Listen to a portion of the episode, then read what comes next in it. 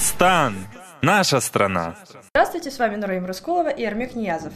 Этот человек верит, что Кыргызстан станет IT-лидером Центральной Азии, и он уже приложил немало усилий к этому. Эрмек Ниязов тренирует команду сетевых администраторов для участия в IT-олимпиадах. Эрмик, расскажите, пожалуйста, поподробнее об Олимпиаде. Кому пришла в голову идея ее проведения? Олимпиада э, – это как бы наше понимание этого соревнования. На самом деле, э, понимание организатора компании Cisco э, называется NetRiders. Э, и она организовывается среди слушателей Cisco Академии. Uh-huh. Cisco Академия – это структура, которая отвечает за обучение сетевых администраторов, где они сдают экзамен, получают Э, знания по сетям, по безопасности, по беспроводным технологиям и так далее. Каждый год э, мы проводим эту Олимпиаду под эгидой компании Cisco. Mm-hmm. И это не только локальная как бы, Олимпиада или какое-то локальное мероприятие, это глобальная очень вещь, Олимпиада, которая проводится во всех странах одновременно. Mm-hmm. Проходит он в два этапа. А, в мае прошел первый этап, где мы выявили в каждой стране по три участника. То есть э, в мае сдавали экзамены, и первые три а, победителя получили право выступать уже в финале. Угу. Вот, финал проходил в июле в IT-центре при Академии наук. Значит, э, участвовало примерно 150 человек в мире. Да? Uh-huh. И, к сожалению, наши не смогли выйти в финал. А, я не помню, какие места они заняли. Но uh-huh. суть не в этом. Суть в том, что наши участвовали, показали неплохие результаты, были довольны. А, Олимпиада проходила в онлайн-режиме. Вот, э, значит, э, участники не знали, какие будут вопросы, то есть они пришли в указанное время, э, в указанное место, подключились в интернет и начали mm-hmm. Заниматься. Значит, длилось она где-то три часа. А, вот, и прошло. Результаты объявили где-то через два часа после завершения. А, первые пять победителей получили право поехать в штаб-квартиру компании Cisco э, в Калифорнии. А, в основном это были европейцы. Значит, первое место занял по-моему, студент из Чехословакии, из uh-huh. Чехии, прошу прощения, uh-huh. Из Чехии. А в пятерке еще были несколько студентов из Европы и один из Кении, из Африки. То есть uh-huh. такие результаты. Имена я их, конечно, не помню. Но э, наши, в принципе, плохие, неплохие результаты показали. В следующем году мы опять будем это проводить. Вот. Так как я являюсь представителем компании Cisco, э, я не скажу, что я один все это организовал. Организовала это э, наш учебный центр ЦСКА Академии при Академии наук. Э, а я как представитель как бы курировал это и имел все пароли, то есть доступ обеспечивал я. А вот скажите, а кто именно участвовал в этой Олимпиаде, вот из наших? А, из наших участвовали те студенты, угу. которые учатся в ЦИСК Академии.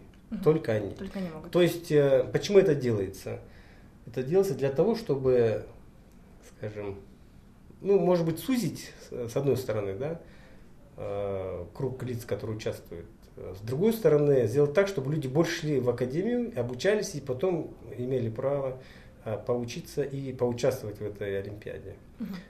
Чтобы не было так, что какой-то профессионал мог выдать себя за студента и мог выиграть. Чтобы были равные условия. Да, чтобы были равные условия. Соответственно, только те, которые учились, мы знали, кто они, они прошли, сдали, получили результаты и получили доступ к глобальной Олимпиаде. То есть а, а вот просто. расскажите о заданиях. Что за задания были у них? А, задания были следующие. Значит, там одна секция была практическая, вторая теоретическая. Угу. В практической части этот multiple choice, где нужно кликать там А, Б, С, Д и отвечать на вопросы. Вторая часть теоретическая, где э, к ним на компьютер в онлайн режиме загружалась симуляция сети, и они должны были решать проблему с этой сетью. Угу. Вот. вот это как бы уже практическая часть. А расскажите, пожалуйста, с какой целью проводятся такие олимпиады? На что они направлены? А, они направлены для того, чтобы а, больше студентов могло как бы получать знания именно по сетевым технологиям. Угу. Потому что там не были вопросы по IT-части, да, я имею в виду по программированию, а, по, скажем, администрированию операционной системы. Таких вопросов там не было. Там были вопросы именно по сетям. Угу. То есть э, э, от такого вопроса, как что такое интернет, до, э, скажем, безопасности, да, как обеспечить безопасность, предположим, какой-то там компании, угу. именно по сети, как защитить атаки, э, от атак, там, как, э, скажем, устроить сеть, правильно обеспечить работу сети, доступ именно к своим сетям и плюс к интернету. Mm-hmm. То есть именно такие вопросы были. А, но почему-то именно в Cisco Академию идут в основном программисты. Видимо, программирование она более широко известно, чем, скажем, сетевые технологии. Хотя это совсем разные вещи, да? как mm-hmm. я до этого говорил, да. Mm-hmm. Есть водитель, но есть водитель такси, а есть водитель грузового uh-huh. такси или там грузовой машины. Это совсем разные люди. То же самое с этими программистами и сетевиками, и также сисадминами. Да? Сисадмины это те, которые э, смотрят за системой. А вот э, сами победители, какая перспектива их ждет? Вот они пройдут этот конкурс или даже участники, которые не прошли, что им от этого? Вообще, э, кроме того, что они получат поездку в Штаты, uh-huh. я думаю, они получат мотивацию для дальнейшего обучения. Потому что то, что они получили в ЦИСКО Академии, uh-huh. это всего лишь там может быть один процент всего, что они могут выучить. Потому что э, сетевые технологии это очень обширная наука, э, очень много ступеней надо uh-huh. пройти, там, от CCNA до CCIE, да, uh-huh. э, это вот э, есть такое понятие, как CCIE, э, Internet Work Expert. Это эксперт по сетям, как бы по-русски, можно сказать. Uh-huh. Э, мы их приравниваем к кандидатам наук. А вот э, насколько у нас это развито и насколько актуально именно системное администрирование у нас в Кыргызстане? А, системное администрирование, да, ну, хотел сказать сетевое администрирование. Да, сетевое. Да. А, очень актуально, потому что сети только начали у нас зарождаться, только-только. Э, на самом деле в Кыргызстане очень мало сетей, Э, мы знаем, что у нас есть сервис-провайдеры, такие как Кыргызтелеком, там, SkyMobile, Мегаком. Они только начали, ближайшие, последние там, несколько лет только начали вкладывать в инфраструктуру. Uh-huh. Такие структуры, как банки, только вот сейчас начали свои филиальные сети строить, uh-huh. где они создают единую сеть, да, где можно там, кликом мышки какую-то транзакцию сделать. То есть uh-huh я считаю, что Кыргызстан ждет большое будущее именно по сетям. А если мы сейчас правильно пойдем, да, правильно построим uh-huh. сети, именно э, что такое правильно, да, а, оптимально. Потому что можно правильную сеть построить и за 100 тысяч долларов, uh-huh. а можно и за миллион построить. Uh-huh. Да? Э, как оптимально, как она будет работать. Э, сейчас, в принципе, я думаю, что наши работают очень оптимально. uh потому что э, сетевое оборудование на самом деле очень дорогое удовольствие. Угу. Чем дешевле оборудование, тем меньше у него функций, соответственно, как бы люди э, между этим держат баланс. Или купить недорогое оборудование, или что-то вроде там дорогого, где можно уже на уровне каких-то раутеров и маршрутаторов, коммутаторов обеспечить себе защиту. То есть э, я думаю, что в Кыргызстане первым делом будут развиваться банки, потому что им это нужно в первую очередь. К сожалению, госсектор э, не развивается по этому направлению, потому что они не привыкли работать в онлайн-режиме, до сих пор работают на бумаге. Проводят, проводят они селекторные совещания, которые совсем устарели. То есть такие вещи, как видеоконференции, им неизвестны, хотя mm-hmm. сетевые технологии позволяют это делать. А сейчас только внедряют они, бюджет прописывают, но а, еще никто не внедрил. А, видимо, нашим акимам и губернаторам не хочется покупать оборудование в виде конференции. Они хотят много денег тратить на командировки и прилетать из далеких наших регионов в Бишкек. Вот, хотя, как можно было, сидя на рабочем месте, получить э, доступ там, к собранию или там, к какому-то заседанию, прямо, предположим, с Баткина или там, с Каракола, с Нарына. Э, мы постараемся это донести до нашего руководства, mm-hmm. что это сэкономит очень много денег – и не нужно будет тратить на эти перелеты деньги, вот, а делать видеоконференции. А с какими проблемами вам пришлось столкнуться? Вот, допустим, вы сказали, что наши набрали хорошие результаты, но тем не менее им не удалось победить. Это связано с чем? Вот то, что развитие? Связано с тем, что наши, несмотря на то, что они очень талантливые сетевики, но им не хватило квалификации, именно практического опыта. Угу. Очень много теории, э, которые они должны были знать. Где-то им что-то не хватило. Ну, это в лишний раз доказывает то, что они должны дальше учиться. А мы знаем, что технологии идут вперед. Угу. Вот. Люди, которые работают именно в IT-части, знают, что полдня своего времени они тратят на то, чтобы изучить что-то новое произошло. Полдня и выходят на текущую работу. Вот. Если этим не заниматься, то можно как бы быстро состариться. Ну, я имею в виду по знаниям. А вот насколько у нас э, развита страна в, отно- в, в этом отношении? То есть, э, если зарубежные по страны, да, вот по обучению. По обучению мы намного отстали, угу. очень намного. Э, у нас всего лишь две ЦСК академии в Кыргызстане. Один находится в Академии наук, угу. второй находится в университете Манас. Угу. Э, вот, других ЦСК академий нет.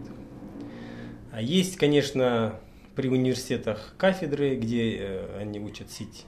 Но они дают базовые э, как бы, знания, которые недостаточно для того, чтобы, предположим, после окончания университета сразу стать сетевым администратором. Mm-hmm. У них таких знаний нет. То есть э, после завершения учебы они обязательно переучиваются в наших академиях и начинают работать.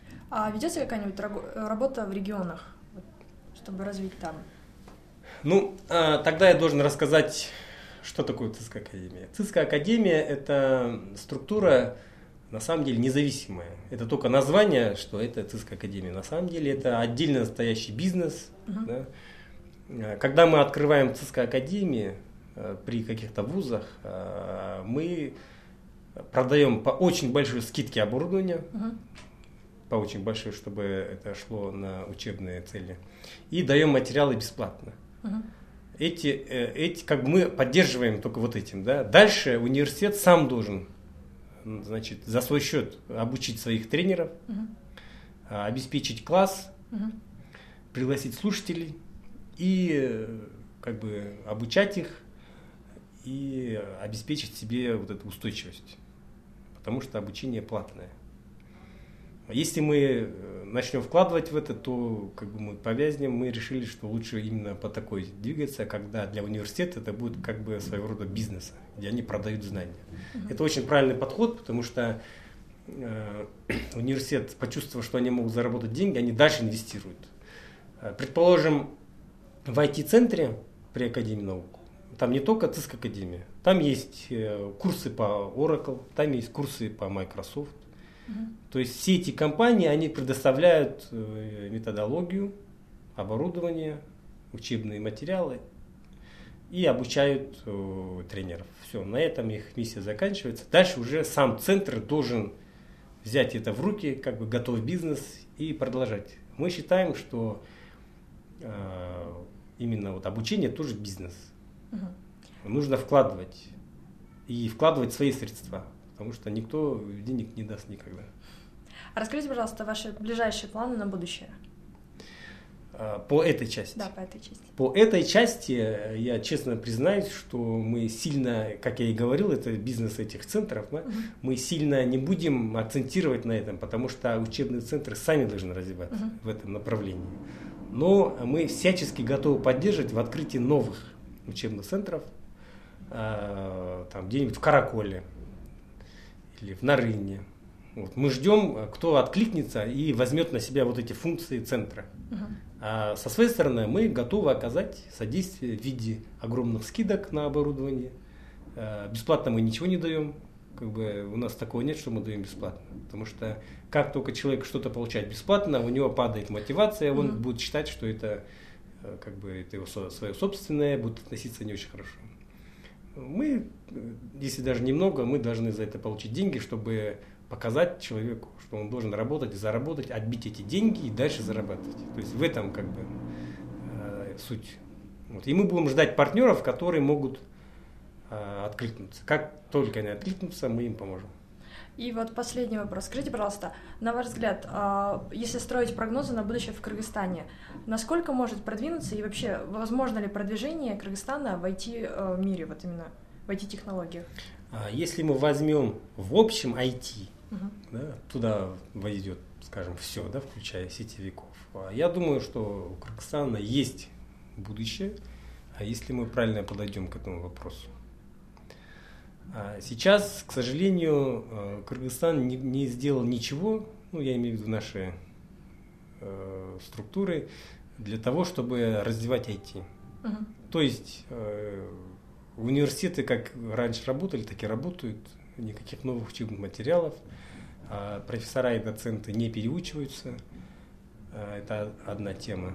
А другой вопрос, э, что из-за того, что в госструктурах э, очень малое проникновение IT, нет надобности э, в наеме этих администраторов и этих сотрудников. Соответственно, э, не востребованы специалисты. Все те люди, которые имеют хорошую квалификацию, они, к сожалению, уезжают за границу. Вот. Что мы можем сделать? Да? Я думаю, что один из таких факторов – это открытие парка высоких технологий, над которым мы сейчас работаем, а, где мы соберем все умы и дадим им возможность э, раскрыться. Вот, этот вопрос очень широко обсуждается сейчас. А другой момент, э, нужно будет уже на уровне правительства, э, я специально этот термин, не то что термин, а глагол использую, заставить этих наших чиновников угу. внедрять IT. А если они это не сделают, то мы так и будем э, сидеть в прошлом веке. Большое спасибо за такую интересную беседу. С вами были Нурим Расколова и Эрмек Ниязов.